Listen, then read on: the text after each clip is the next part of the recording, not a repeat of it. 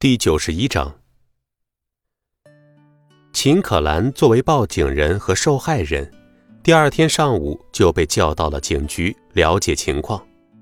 负责这起恶性案件的是个老警员，办案经验丰富。秦小姐，据我们现在掌握的证据，对孙离很不利啊。秦可兰微微皱眉，隐隐的，她觉得事情发展的方向不对。哦。宋警官，这有什么复杂的？这些人绑架未遂，不利的应该是他们吧？关孙离什么事啊？秦小姐，是这样的，昨晚上采纳的是姚东旭的口供，对孙离自然没有什么不利。可是凌晨开始，晕倒的镇邦员工陆续醒过来，而他们却说，实际上是孙离将他们给打晕的，而且他们说孙离是个高手，一个人。就把他们六个人全都打趴下了。不可能，这绝对不可能！秦可兰当即否认。昨天晚上姚东旭不是说，是一个不认识的人动手打趴了那些坏人，要不然孙离就被他们打死了。秦可兰知道孙离有膀子力气，但是绝不相信孙离竟然能够一个打六个。而且我不明白，你盯着孙离做什么？他是我的员工，就算真的是他打晕那些坏人，也应该嘉奖，而不是逮捕。因为他是为了掩护我，而那些倒地的人，是绑架未遂的罪犯。秦可兰质问道。见秦可兰情绪激动，宋静无奈的摊手道：“秦小姐，你先不要激动，警方当然知道那些人是绑架你的坏人，他们是罪有应得。”我今天找你来，也不是要治孙离的罪，而是姚东旭的口供和其他人的供词完全不一样。我们找你来，只是为了了解一些细节。宋静给秦可兰倒了一杯水，继续说：“秦小姐，就像你所说的一样，袁大猛、程峰这六个人罪大恶极，他们是嫌疑人，但是他们仍然有人权，对不对？”而且有一项不好的消息，我要告诉你：昨晚的械斗中有一个人死了，而且是被枪杀的。宋静的话让秦可兰眉头紧皱。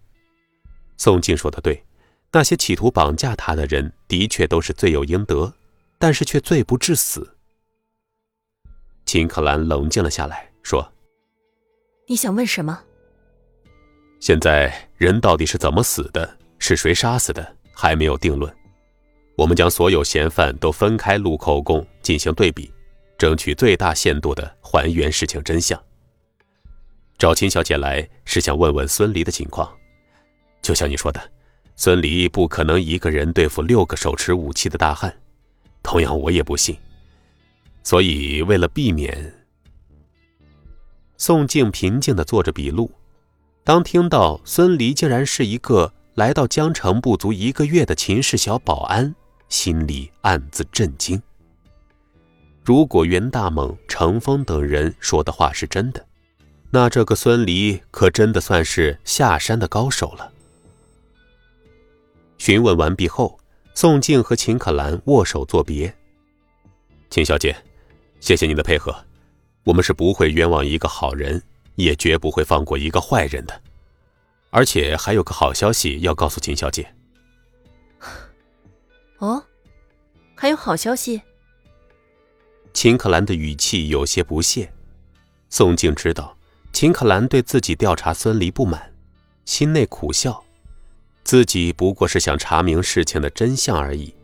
再说了，即使孙离为了自卫重伤这么多人，也属于防卫过当了。更何况还死了一个人，虽然还没有确定到底是谁开的枪，但是孙离也是有嫌疑的。要是最后佐证都指向孙离，那过失杀人也是杀人，也是要判刑的。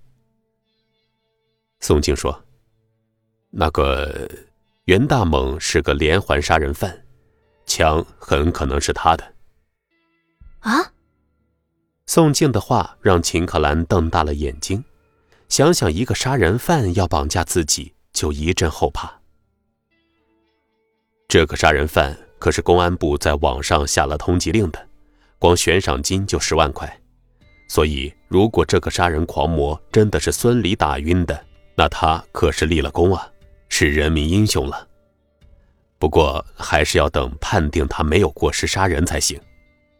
宋静笑道：“，不可能，孙离根本不可能打得过那么多人，更不可能杀人了。”秦可兰肯定的说道。秦可兰皱着眉头，他怎么都不相信。孙离竟然能够一个人打倒六个大汉，更何况其中一个还是通缉在册的持枪杀人犯。秦可兰刚从警局出来，就看到江玉迎面走来。可兰，你来警局了。秦可兰皱了皱眉头，看了一眼在江玉身边的女人，眼中划过一丝厌恶，冰冷的应道：“嗯。”看着秦可兰对自己冰冷的态度。江玉心中暗恼，可是仍然压着心底的怒气，满脸春风和煦的问道：“可兰，听说可薇回来了，是不是？”江玉必须确认那天在魅力酒吧的事情，秦可薇究竟有没有告诉秦可兰？回来了，你找他有事儿？看你说的，可薇是你妹妹，也就是我妹妹，她回来了，我不得给她接风洗尘啊？江玉继续试探道。谢谢你的美意了，不过他最近没时间。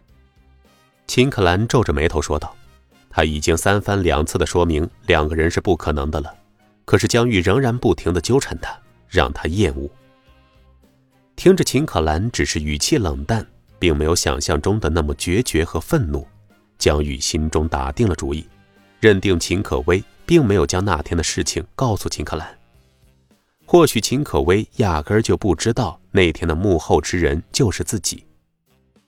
然而江玉不知道的是，秦可薇已经决定靠自己报仇了，自然不会将那天的事情告诉姐姐的。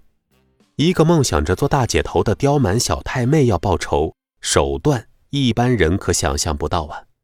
毕竟，孩子的想象力是无限的。本集播讲完毕。感谢您的收听。